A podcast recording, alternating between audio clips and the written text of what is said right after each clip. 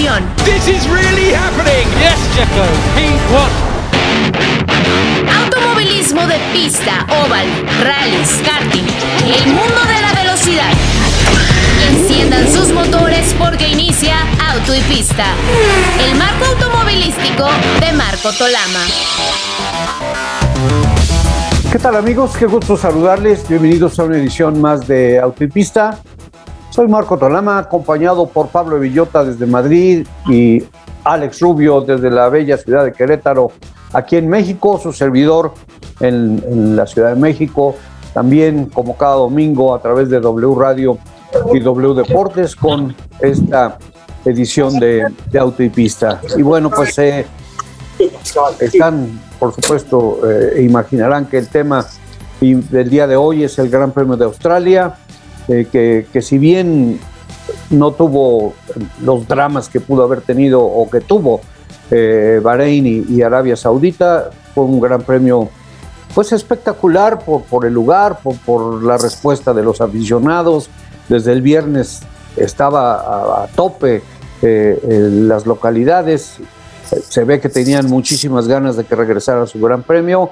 Y bueno, así lo, así lo demostraron con la bienvenida a la categoría, los pilotos, en fin, que el Gran Premio de Australia, creo yo, fue, como ha sido siempre, el Gran Premio de Australia, un buen Gran Premio. Y también, bueno, pues después, pues el espectáculo, con los cambios que se habían avisado, con, con el cambio de, de la eliminación de una de las eh, cuatro zonas de DRS poco antes de iniciar la tercera práctica libre, las opiniones.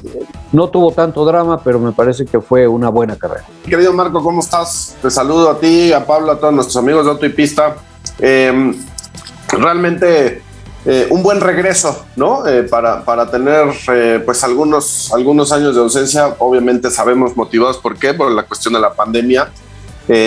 una pista con algunas modificaciones, una afición que yo de las imágenes que pude apreciar realmente, eh, pues la gente estaba prendida, estaba emocionada, las gradas abarrotadas. Eh, ya empieza a ser una constante, ¿no? Eh, en, cada gran premio estamos viendo cómo ya, pues las gradas están llenas, el, por lo menos desde el sábado, ¿no? En algunos casos los viernes ya empiezas a ver una cantidad importante de, de aficionados. Y lo que te deja esto, pues es, es, es, un crecimiento absoluto que está teniendo la máxima categoría en cada uno de los lugares a los que va.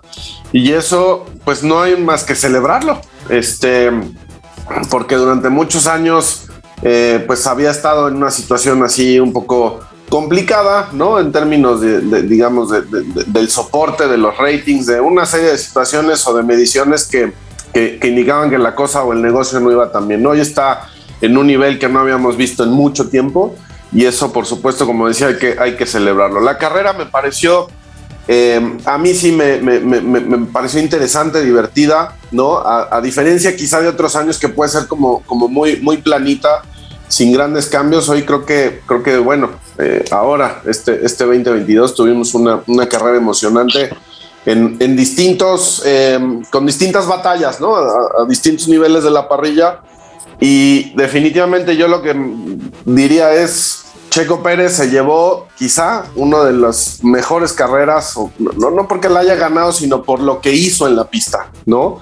Eh, dando un espectáculo, dando muestra de, buen manejo, eh, poniendo ahí un poco la, sal y la pimienta, me parece que, que, sí, sí, sí, sí Checo tuvo ese, ese ingrediente para Melbourne, ¿no? Sin embargo, este, en esta temporada el chasis le ha acomodado muy bien a Checo y ya con todo el bagaje de, experiencia que tiene y esa gran seguridad que ha eh, eh, en este momento adquirido por los buenos resultados, eh, pues le está ayudando también a que pueda seguir dándolos y yo creo que vamos a seguir viendo más de lo mismo. Me alegra también que haya tenido este, este buen resultado.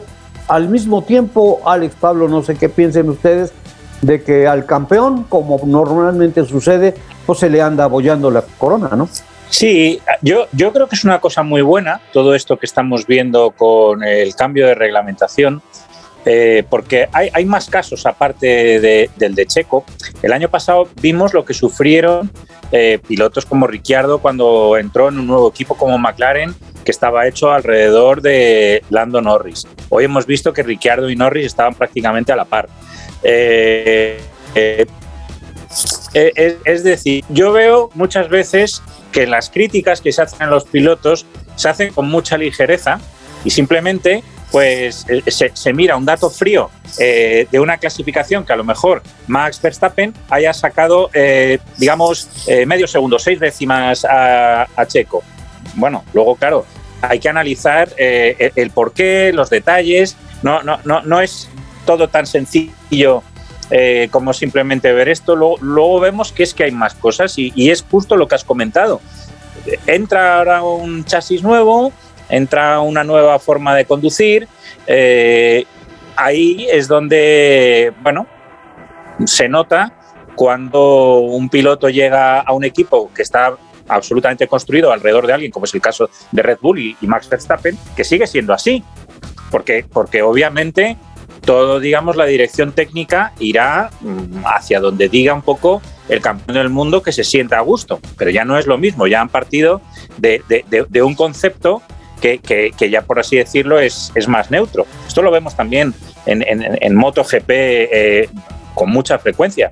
Entonces, bueno, yo, yo creo que es un, es un buen indicativo para que la gente no haga esas lecturas tan, tan simples que hace como con tanta frecuencia, ¿no? Que, ¿Qué, diríamos, por ejemplo, ahora de Sebastián Vettel y Lance Stroll, con lo que estamos viendo ahora?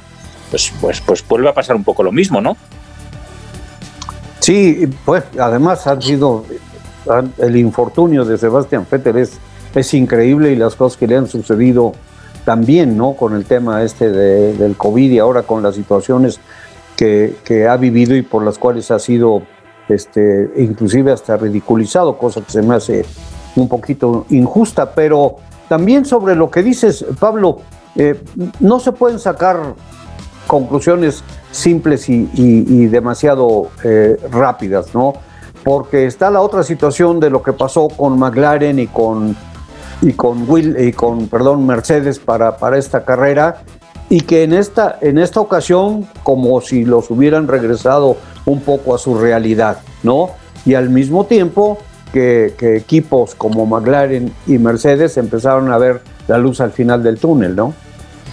Sí, exacto. O sea, ahí, ahí creo que el, tema es, y lo decíamos desde un inicio, ¿no? Este, no nos equivoquemos. O sea, Mercedes va a tener que recuperar eh, el terreno perdido. McLaren empezó siendo una decepción absoluta, pero a tres carreras me parece que ya está empezando a retomar cierto nivel o cierto ritmo que le permite estar pues en posiciones eh, más decentes, ¿no?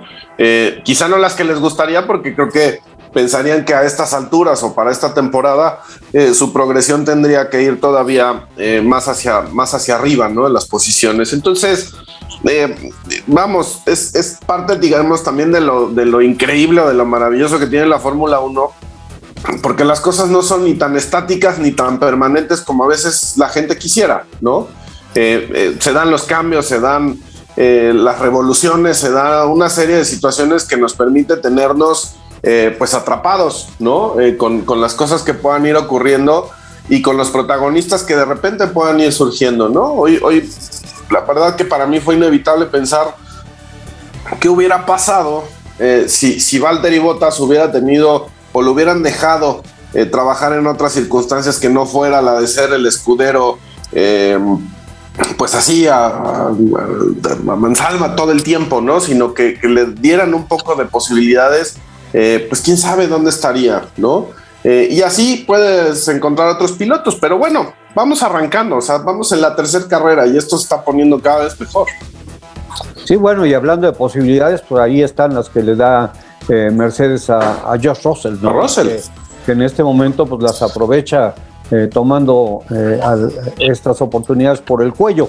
Pero y la otra situación, hablando de los otros equipos de media tabla, pues está el tema de Alfa Tauri, que, empezó muy fuerte, cerró la temporada pasada muy fuerte, y ahora pues eh, Pierre Gasly tuvo problemas y, y, Yuki Tsunoda prácticamente desapareció.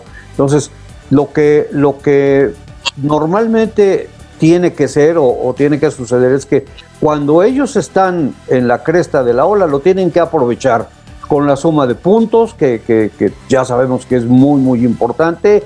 Pues en general todo ese momento del que yo estaba hablando, porque cuando los que estaban un poquito siguiendo la dirección equivocada empiezan a tomar la dirección correcta, pues las cosas también empiezan a cambiar drásticamente, ¿no?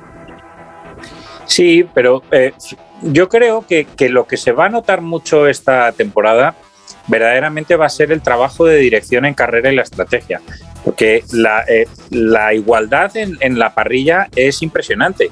O sea, fijaros, por ejemplo, el dato que Fernando ayer estuvo peleando incluso por la pole position y hoy ha acabado último o decimoséptimo. Todo por una cuestión de una suma de errores estratégicos, fallos de la mecánica, eh, tuvo un problema hidráulico y entonces no pudo dar su segunda vuelta, entonces en la Q3 se fue décimo, eh, optaron por salir con neumáticos duros él y Carlos Sainz, una mm, decisión estratégica nefasta. Con Carlos Sainz eh, sales con neumáticos duros para intentar hacer algo distinto y, provoca que con las prisas y los agobios y, ver que no te funciona el neumático y que te pueden empezar a, no solo no adelantas, sino que con esos neumáticos te empiezan a lo mejor a, presionar otros coches, te sales en la primera curva. Luego, mmm, Fernando, también con neumáticos duros, resulta que se, se, empieza a ir para atrás en cuanto ve que sale un safety car, eh, no entras. Es decir, los errores estratégicos y, que no estén cuidados absolutamente todos los detalles, empezando por la fiabilidad, pues es un poco lo, lo, que ocurre. La igualdad es extrema, pero extrema como que hemos visto que Lewis Hamilton se ha podido quedar eh, en la primera fase de la clasificación en lugar de avanzar a Q2, a Q3. Y bueno, y, y hoy, pues hombre, no estaba peleando por la victoria, pero sí por un podium. Entonces, yo creo que me da un poco así la impresión que va a ser un mundial muy de equipos, en el sentido de que no se pueden permitir ningún fallo estratégico. Los fallos estratégicos este año van a ser más visibles y clamorosos que nunca. Y, cuando digo eh, errores estratégicos, no solamente es la dirección durante la propia carrera, sino que es ese trabajo que traes ya previamente hecho de a ver cómo, cómo has puesto a punto el coche para la carrera durante los entrenamientos, cómo has hecho el trabajo en la elección de neumáticos entre los medios, los compuestos duros y los blandos, etcétera. Todas esas variables, lo, lo que estamos viendo al final es, es que mmm, quien lo hace bien, por ejemplo, Albon, eh, sale último, acaba décimo. Pues eh, ha, han sabido jugar bien sus cartas y el que se supone que es el último de la parrilla, bueno, pues ha, hecho una carrera que al final le ha permitido entrar en los puntos con Williams. Entonces, mmm, bueno, yo creo que por un lado es, eh, es muy bueno, por otro, yo creo que, que, se está dejando, por así decirlo, demasiado en manos de, de, este tipo de decisiones y, muchas veces pues que perjudican o favorecen a los pilotos que son un poco pasajeros de todo este trabajo, ¿no? Y, y Pablo, hablas de un punto muy importante, equipos, ¿no? Los equipos, el trabajo de los equipos, eh, eh, la atmósfera eh, al interior de los equipos. ¿Qué, qué puede pasar? ¿Qué, qué eh, al interior de Ferrari, una escudería de la que ha sido cercano durante mucho tiempo? ¿Qué ves lo que puede pasar con Carlos Sainz y Charles Leclerc al interior de Ferrari cuando Charles Leclerc está teniendo un inicio de campaña de sueño y Carlos está teniendo problemas y no ha podido concretar lo que ha enseñado, que de ir las cosas bien hubiera podido concretar. ¿Qué es lo que puede pasar al interior del equipo con la relación entre todos y, eh, eh, con toda la atmósfera como que normalmente conocemos que no es tan sencilla? Yo creo que eh, como queda todavía mucho mundial, no olvidemos que quedan 20 carreras, que, ya es más que, casi cualquier mundial de la historia, o sea, 20 carreras todavía por delante puede cambiar mucho. A día de hoy el principal enemigo de Ferrari sigue siendo Ferrari en el sentido de que no se duerman, en el sentido que, que, no se confíen eh, porque Red Bull, en cuanto solucione un poco esos problemas que tiene con los neumáticos, va a estar ahí.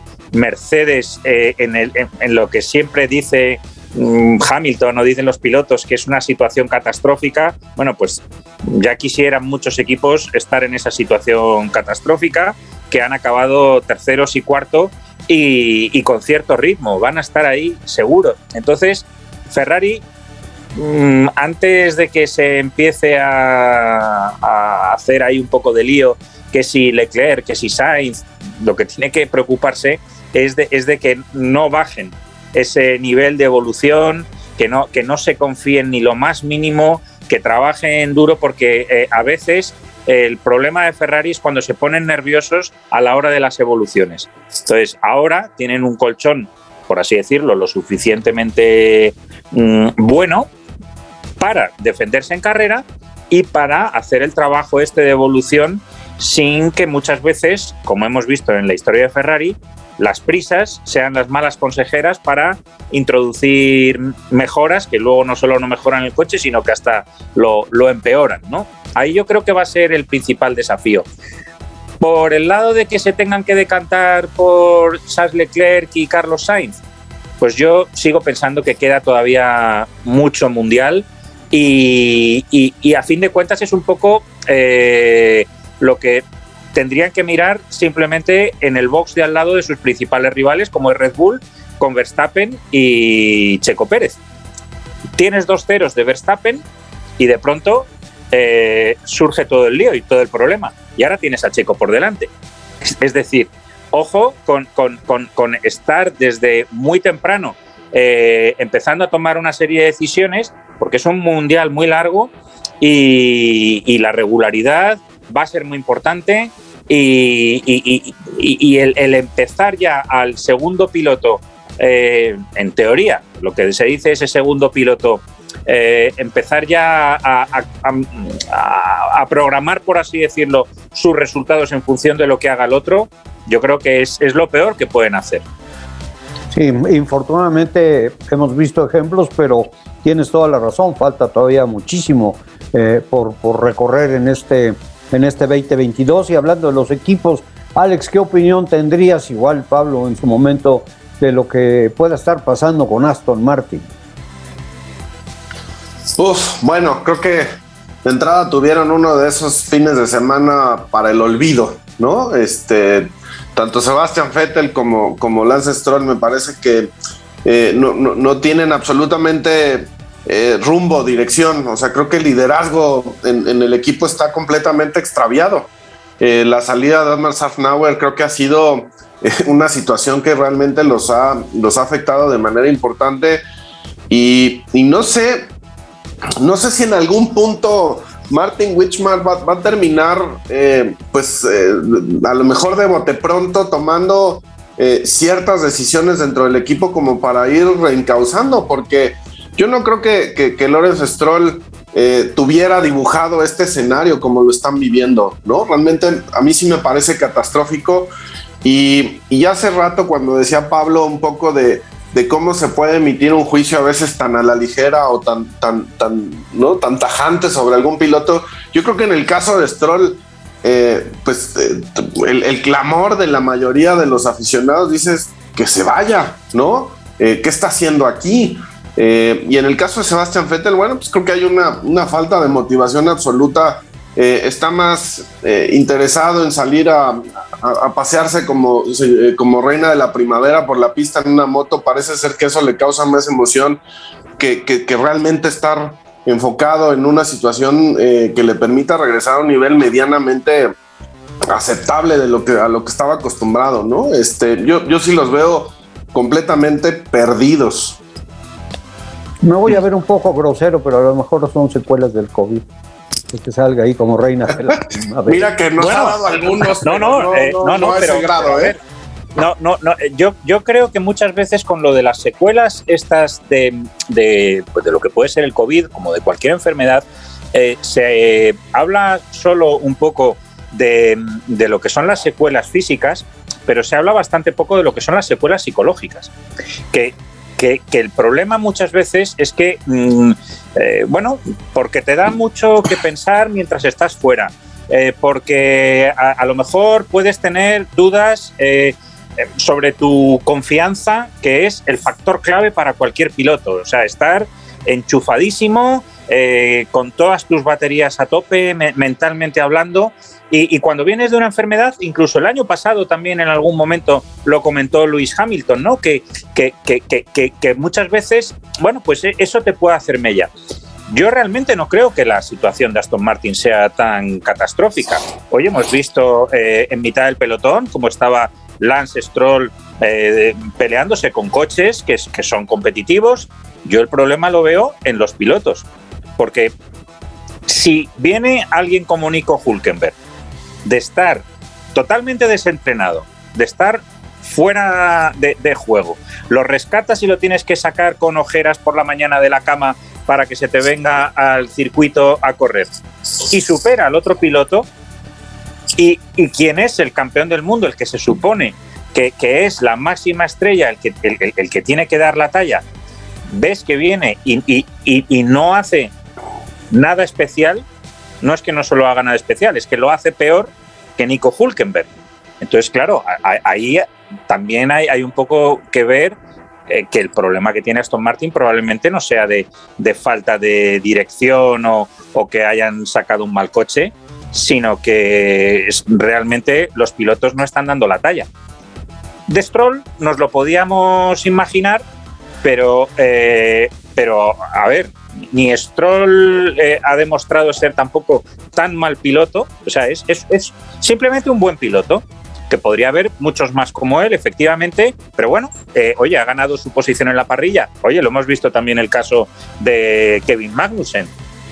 Llega y, Mick Schumacher, que ya tiene un año de, de bagaje por detrás, viene un piloto absolutamente desconectado que estaba eh, corriendo ya ni siquiera en monoplazas y viene y a la primera está, está más rápido que, que Mick. ¿Qué, no ocurriría si, si, si a lo mejor Kevin Magnussen estuviera de verdad con ese programa de entrenamiento totalmente centrado en la Fórmula 1? Bueno, pues al final eh, se dice mucho, no, eh, el piloto al final, ah, todo es cuestión de dinero, todo es del coche. Bueno, pues no, yo diría que, que, no tanto. Al final, pues, pues, pues lo estamos viendo. Aquí este es un gran ejemplo de eso, ¿no? mira, bueno, vamos a, vamos a hacer nuestra, nuestra pausa de, medio programa, ya nos comió un poquitín el tiempo. Regresamos y continuamos con, con, el Gran Premio de Australia y con el tema de los equipos. Y ahora, bueno, pues un poquitín, me gustaría, si les parece, hablar de, de qué está pasando con las unidades de potencia tanto de Red Bull como de, como de Mercedes, eh, que, en algún momento durante la pausa tuvieron un intercambio de ingenieros y, que pues por las fallas que ha tenido Red Bull me parece que no les está funcionando al 100%, pero ya, ya comentarán eh, eh, Pablo, Alex regresando de la pausa. Volvemos amigos, gracias por estar acompañándonos aquí el día de hoy en Auto y Pista. Nino Farina, Alberto Aschiari y Ludovico Scarfiotti son los únicos pilotos italianos que han podido ganar el Gran Premio de Italia. Toda la información de la Fórmula 1 en Auto y Pista. Automovilismo de pista, óvalo, rallies, karting. Auto y Pista. Bueno, pues eh, estamos de regreso. Alex Rubio desde la ciudad de Querétaro, Pablo de Villota desde la Bella Madrid, allá en España tu servidor aquí, Marco Tolama, en la Ciudad de México, eh, como siempre, con, con mucho gusto eh, recibiéndolos y agradeciéndoles que nos acompañen cada domingo aquí en W Deportes y W Radio.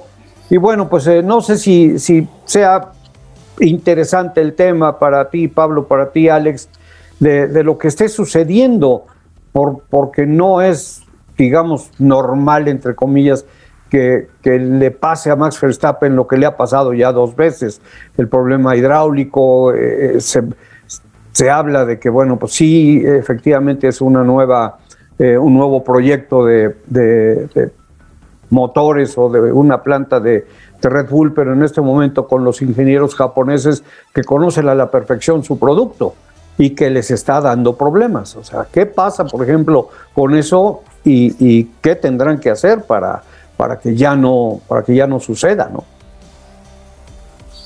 Bueno, es que a, mí me ha venido mucho a la cabeza con todo esto que estás comentando. Eh, los, bueno, eh, campeón y subcampeón del mundo, eh, Max Verstappen, Lewis Hamilton, eh, Sebastian Vettel, que ha sido el, anterior campeón del mundo, es decir, en, falta Nico Rosberg, pero estos tres nombres son, digamos, los, los que han conseguido a lo largo de esta última década todos los títulos. Y habría que decirles un poco a los tres, oye, bienvenidos a la realidad. Es que cuando el coche no está todo perfecto, Claro, eh, tú lo que estás viviendo ahora, Max Verstappen, es lo que ha estado viviendo, pues a lo mejor Fernando Alonso durante un montón de años con ese McLaren que acabó una carrera de, 19 o 20, cosas así.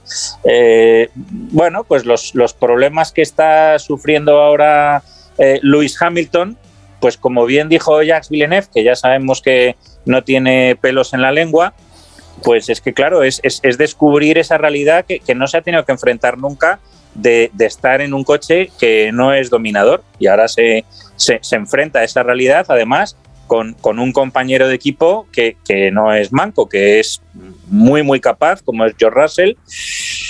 Bueno, es que, eh, ¿cómo no va a estar Sebastián Vettel? Bueno, pues a lo mejor muy desanimado o pérdida de motivación cuando ganó cuatro títulos mundiales de forma consecutiva con un Red Bull prácticamente con una mano. Claro, pues es que, es que al final eh, yo, yo lo, que, lo que sí que me gusta y, lo que observo mucho es cómo los pilotos se enfrentan a la adversidad. Y, ahí dice mucho también de la persona y del piloto, porque claro, que diga eh, Max Verstappen, ah, esto es absolutamente inaceptable ya bueno, es aceptable, pero, pero es que, eh, querido Max, o sea, eso está ocurriendo porque están tratando como locos, tanto en Honda como en Red Bull, de darte un coche para alcanzar a los Ferrari. Y, lo mismo, pues, cuando dicen lo inaceptable del rendimiento de Mercedes. Bueno, oye, eh, en, ocho años pues te, han estado dando caviar, porque un día te quiten un poquito y, te den y te den arroz en lugar de caviar, pues bueno, oye, no, pasa nada, ¿no? Alex. No, bueno, o sea, eso, por un lado, y, del otro lado del aficionado es, fantástico, eh, porque creo que también hay que considerar algo y es en esa lucha o en ese eh, interés de los equipos de, tratar de no perder eh, o no cederle más terreno a Ferrari, pues están yendo muy al límite. Y entonces ahí también te das cuenta a veces que el piloto también es un gran factor en ese sentido, porque cuando el piloto también empieza a cometer esos excesos por tratar de compensar eh, las faltas que tiene a lo mejor desde el punto de vista técnico, pues también termina por reventarlo, ¿no? Este, y creo que también esa es la parte donde, donde un piloto con un poco más de tacto, más fino, más compenetrado con el auto, puede irlo llevando y puede entender en qué momento tiene que apretar y en qué momento tiene que soltar un poquitín como para decir, pues esta, esta no va a ser mía, pero tampoco las va a tener todas Ferrari. Entonces, entender eso creo que es lo que está haciendo, eh, pues hasta este momento maravilloso. Yo celebro enormemente el regreso eh, de Ferrari y lo que hizo Charles Leclerc este fin de semana fue aplastante, ¿no? Eh, o sea, en términos reales, eh, tanto en las prácticas, en la calificación y en la carrera, realmente creo que lo que hizo fue magistral, ¿no? Este, pero vuelvo al punto, yo quiero ver exactamente a más, más protagonistas justamente en esa pelea. Y bueno, y hablando de Charles Leclerc, precisamente es un buen ejemplo eh, respecto a lo que comentaban hace un momento tú y Pablo. Eh, él se pasaba, con un auto que no le daba, tratando de sacarle lo que le sacaban los otros que sí tenían todas las posibilidades mecánicas a la mano. Entonces, ahora se está encontrando que con hasta probablemente un poco menos de esfuerzo, está haciendo cosas que no hacía eh, rompiéndose la cabeza eh, en otras ocasiones en las que no nada más se afectaba a él y al equipo, sino inclusive afectaba también al coequipero y está encontrando su camino. Y, ciertamente, y me llama la atención, me parece que fue muy, muy acertado lo que comentaste, Pablo, acerca de que de repente se nos olvida es ese punto exacto de quiénes son los pocos, poquísimos pilotos que han sido dueños prácticamente del campeonato del mundo en los últimos años. Que no es, no está tan abierta la baraja como para poder decir, bueno, y ahora vamos a esperar esto de aquí, esto de allá, esto de más allá, sino que muchas veces nos concentramos en aquellos que tenían y ahora ya no tienen, ¿no? Y perdón que nos interrumpa aquí, pero el comentario de Luis Hamilton donde decía que si esto va a tener esa misma progresión y, Charles Leclerc va a seguir así y que nos va a aburrir a todos, ¿Qué estuvo haciendo él desde el 2014? Claro, eh, claro, es que es, que es justo eso. Eh, es, que además también, a ver, ya sé que no está eh, hecho deliberadamente de esa forma, pero ese tipo de lenguaje resulta al final un poco ofensivo para muchos otros miembros de la parrilla, empezando por Charles Leclerc. Oye, es que Charles Leclerc ha estado, por así decirlo, sufriendo eh, a 40 grados al sol y sin sombrero durante tres años. Oye, ahora llega su momento, ah, pero, pero es que no, no es que le ha llegado de gratis, es que, es que lleva ya mucho tiempo sufriendo. Y, con casos así, pues, pues claro, mm, dices, eh, bueno, eh, aburrido. Mm, pues díselo, por ejemplo, Luis Hamilton a Fernando Alonso desde 2012, lo aburrido que ha tenido que ser estar peleando por una decimocuarta una decimoquinta plaza, que eh, al final a Max Verstappen, pues muchas veces sí, le ha costado con Red Bull, le ha costado llegar, pero también ha estado ganando carreras. Es decir, no, no, no, no ha estado Max Verstappen eh, en, el puesto decimoquinto. Claro, él puede decir, ah, pues es que me hubiera ido de Red Bull si Red Bull tiene el resultado ese tan catastrófico, ¿vale? Es que te puedes ir de Red Bull y te puedes ir a otro equipo en ese momento, imagínate, yo qué sé, se va a Ferrari y a lo mejor te toca el año que Ferrari hace dos o tres temporadas estaba que ni entraba en Q3. Es decir, que es que eh, los pilotos muchas veces, eh, entre comillas, mal acostumbrados, eh, tienen que, yo creo, pasar un, tiempecito, como, como, digo, ¿no? al sol y sin protección para, para, para, ver ahí lo que se sufre. Y, es que yo creo que esa es la grandeza de, muchas veces muchos pilotos que, que aun teniendo eh, un, material eh, muy malo a su disposición, no, no se han rendido y, empujando con el equipo eh, han, dado el 100%. A mí verdaderamente esos, esos son muchas veces los pilotos que a lo largo de la historia más, bueno, más, me han impresionado, ¿no? Sí, bueno, hace, hace un momento estaba comentando Alex acerca eh, de Valtteri Bottas, ¿no? Y de que qué tal que hubiese tenido mejores oportunidades. Y hablando, eh, se, estaban refiriendo hace un momento del tema de, de, del, pues de lo que está pasando con los pilotos, lo que están diciendo, lo que están pensando, pero también se hablaba de lo que, de lo bueno, digamos, que se puede poner el espectáculo y, y pongo sobre la mesa el tema de los principales rivales de cada uno de estos pilotos, que es su coequipero, ahí bajo el mismo techo. Y la expectativa interesantísima de que pueda haber duelos muy, muy buenos entre Checo Pérez, Max Verstappen, entre Lewis Hamilton, George Russell, entre Charles Leclerc, Carlos Sainz, como por ejemplo lo que vimos con Fernando Alonso y, Esteban Ocon. Criticadísimos eh, eh, Esteban Ocon sobre todo por lo que estaba pasando, no sé si en su momento la reacción de Fernando haya sido muy negativa, que no lo creo, pero, pero decían, ¿por qué hacen eso? O sea, ¿por qué, ¿por qué se están dando ellos con, con la cubeta? Pues esto tiene que ser labor de equipo, no necesariamente todo el tiempo.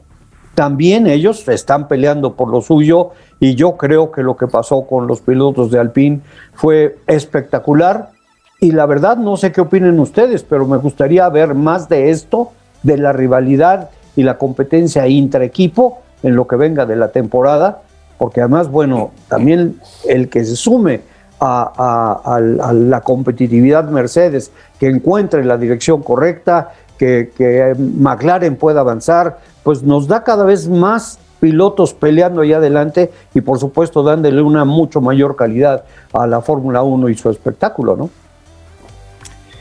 Sí, yo, yo lo que creo es que muchas veces el, meter a los dos pilotos exactamente con la misma estrategia, pues al final mm, son cosas que las acaba cargando el diablo, porque cuando los dos pilotos saben que van con la misma estrategia y, van uno detrás de otro, es muy difícil decirle a un piloto que deje pasar al que venga detrás, aunque es obvio que tiene que haber una labor de equipo y que eh, lo, único que consigues cuando los dos pilotos se pelean entre ellos es e, evitar dar caza a lo mejor a un piloto que te precede.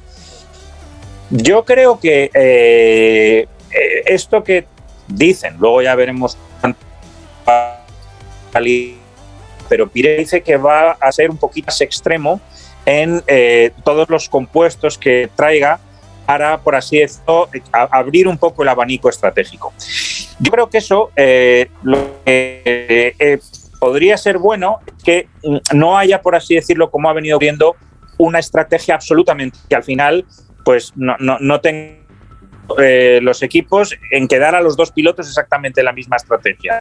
A lo que hemos visto en Australia, solo con que, por ejemplo, por centrarnos en el caso de Esteban Ocon, que salía octavo, Fernando salía eh, décimo, iba con una estrategia completamente diferente, pero podían haber optado, por ejemplo, por una estrategia más, digamos, parecida, es decir, empezar con los neumáticos medios los dos, no con duros como empezó Fernando y medios como empezó Ocon, ¿vale? Empiezan los dos con neumáticos medios, pero, por ejemplo, Fernando hace una estrategia a dos paradas con dos juegos de medios y eh, o con eh, solo una parada, primero con medios y duros.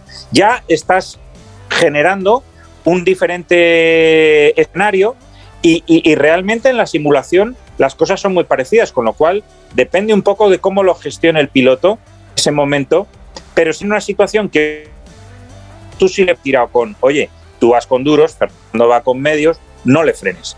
Viendo por ejemplo, los puntos, o sea, ¿quién, quién pudiese haberse imaginado que a estas alturas tan tempranas de la, de la campaña, Charles Leclerc tuviera 71 puntos en el campeonato contra 25 del campeón reinante?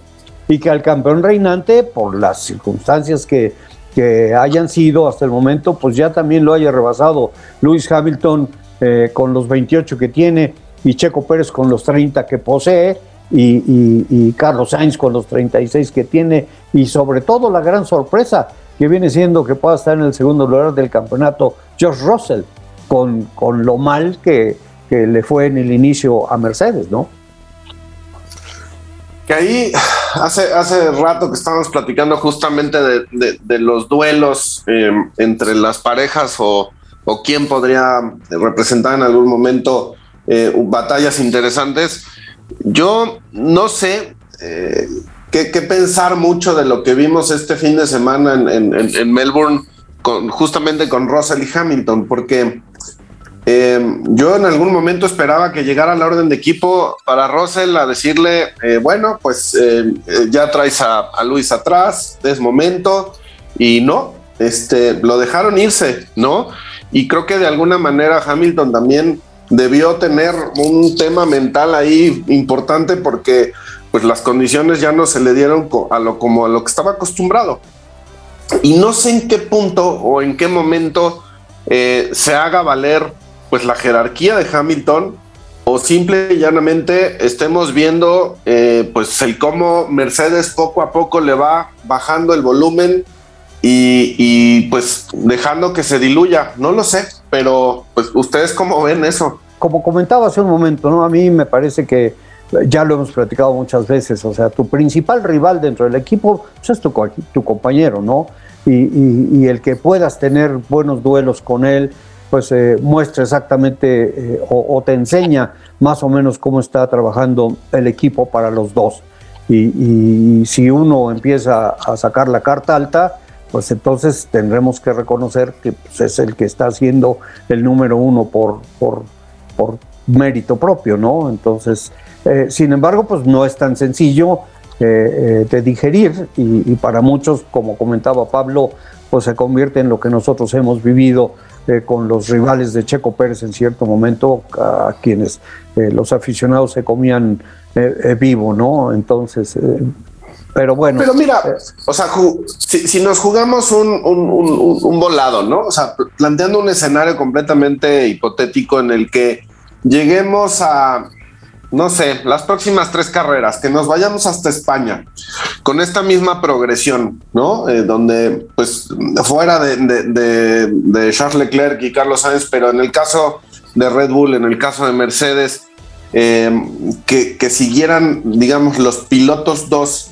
en esta misma eh, condición, estando por encima de sus coequiperos, de los grandes campeones, ¿qué crees que pase? O sea, es ¿en qué momento vamos a ver eh, esos episodios que la Fórmula 1 nos ha dado a lo largo de, muchos años, donde intencionalmente se pierden llantas, donde situaciones así, ¿no? ¿Crees que lo vivamos o, que se deje ir y que los pilotos dos pues puedan marcar una diferencia que les permita a lo mejor soñar con la posibilidad de al menos ganarle a su coequipero, ¿no? Pues yo esperaría que dejaran de lado la perversidad ¿no? y, los intereses eh, al interior del equipo que, que, infortunadamente cuando suceden cosas así se notan. Y entonces, bueno, pues yo creo que a nadie le, le convienen, ¿no? Empezando por, por el mismo equipo y por la, y por la categoría, que pues todos eh, confiamos que las cosas sean éticas al 100%, pero pues infortunadamente no lo son, ¿no? Pero pues habrá que ver, habrá que ver, que como comentaba Pablo, que todavía falta en la campaña. Eh, y a nosotros no nos falta mucho, ¿eh? Alex, se nos está terminando el tiempo demasiado rápido, el tema está muy interesante. Eh, eh, pues cambiaría yo un poquito. viene Imola y yo creo que ahí vamos a ver algo diferente también, pero muy interesante, ¿no? Porque por han corrido recientemente ahí, eh, tienen la información, aunque los autos son diferentes, etcétera, etcétera, pero yo creo que se va a poner interesante ahí el Gran Premio en este, en este circuito tan, tan tradicional y tan, tan legendario, ¿no? Y, este, y si les parece, Alex, eh, si tocamos un poquito el tema de indicar, es un fin de semana con muchísimo automovilismo deportivo alrededor del mundo, en México también, empieza la, categoría NASCAR, se corrió la Fórmula E en, la ciudad eterna, en Roma, eh, con, con, Mitch Evans ahí siendo el, efecto eh, dominador en esta, en esta fecha de la, de la categoría. Y este, pero está indicar como está NASCAR en Martinsville en la que participa Dani Suárez y este, bueno, que participó y que en la que le fue otra vez mejor a su coequipero Ross Chastain, pero Pato Ward, un décimo en la parrilla de salida, habiendo empezado pues más o menos bien en las eliminaciones de la calificación, pero terminando como un décimo en la arrancada, mientras que Felix Rosenquist, lo decías Alex antes de iniciar la grabación del programa, pues ahora con mejores resultados y también un poco eh, más consistente con, con estos al, final de las competencias, aunque es apenas la tercera, de todas maneras le ha ido mejor. Y Colton Herta, ¿no? ganador de, de Long Beach el cierre del año pasado, no nada más eh, vuelve a poner la posición de privilegio, sino que marca un nuevo récord para el circuito. Fuerte enemigo, el piloto estadounidense, ¿no? Sí, sin duda, y creo que eh, Pato debe traer pues un poco esa, esa espina atravesada de cómo se dio esa última carrera en la temporada pasada, porque eh, ante la posibilidad de pelear por el campeonato, eh, tristemente queda fuera de combate eh, por un episodio realmente lamentable que no, no, no, tuvo absolutamente nada que ver con él, ¿no? Sino, sino un tercero que no, que no tenía nada que pelear, nada que hacer y, y lo deja fuera de esa posibilidad. No, no, quizá no llega hoy o este fin de semana en las mejores condiciones hay ahí un, tema de ambiente en el equipo que no termina como de, resolverse, que esperemos que en, pronto, en, breve pues eh, esa situación se resuelva, ¿no? Eh, y, que Pato retome pues un poco del ritmo y, de, y del, pues, del objetivo, ¿no? Que tendría que tener muy claro sobre pelear por el título, porque eso creo que va a ser lo único que, pues que lo avale, ¿no? En, cuanto a sus credenciales, como para poder pretender, eh, pues algo más, más eh, ambicioso, importante para su carrera, ¿no? Sí, mira, y antes de despedir, Alex, eh, Pablo, si, si es que no lo hemos perdido todavía, pues es interesante ver, por ejemplo, acá el Kirkwood estar mezclado lo mismo que Pato, que que Alex Palou, que el mismo Rosenquist, con, con las grandes estrellas como Rossi, como Will Power, ya lo mencionabas hace un momento, cómo está eh, encontrando también el camino Marcus Ericsson, también cómo está metido ahí Scott McLaughlin, eh, que ya ha podido eh, mostrar su, su, calidad y su talento. Ese, ese, cambio, el mismo Romain Grosjean, ese cambio que hay que, que refresca mucho a la parrilla dominada por tanto tiempo por las mismas estrellas y por supuesto por los mismos equipos, los siempre más poderosos Ganassis y Penske, ¿no? y Penske, entonces este, creo yo que está muy interesante y también espero que, que a Pato le vaya bien el día de hoy ahí en Long Beach. Estaremos platicando más adelante de, de, esto y para nuestros amigos que, que, nos siguen en las redes sociales, pues eh, también los comentarios que se puedan hacer respecto a, la actuación que pueda tener en esta, en esta tan importante carrera ahí en, en California. Y desde luego que nos debemos sentir eh, orgullosos, pero más que nada, bueno, satisfechos como aficionados de que el deporte motor mexicano puede estar ofreciendo esto al mundo. Así que bueno, pues nos vamos, se nos ha terminado el tiempo, infortunadamente, pero no sin antes agradecerles amigos habernos acompañado el día de hoy aquí en Auto y Pista, agradeciendo a Brian Zulbarán, nuestro productor, a Marco Tolama Jr. también con la producción en esta, en esta grabación, pero como siempre, a todos ustedes por acompañarnos todos los domingos en Auto y Pista, así que por Alex Rubio, Alex, un abrazo muy fuerte hasta Querétaro, por Pablo Evillota, un abrazo muy fuerte hasta Madrid. Soy Marco Tolama, gracias nuevamente y hasta la próxima. Hemos cruzado la meta. El marco automovilístico de Marco Tolama.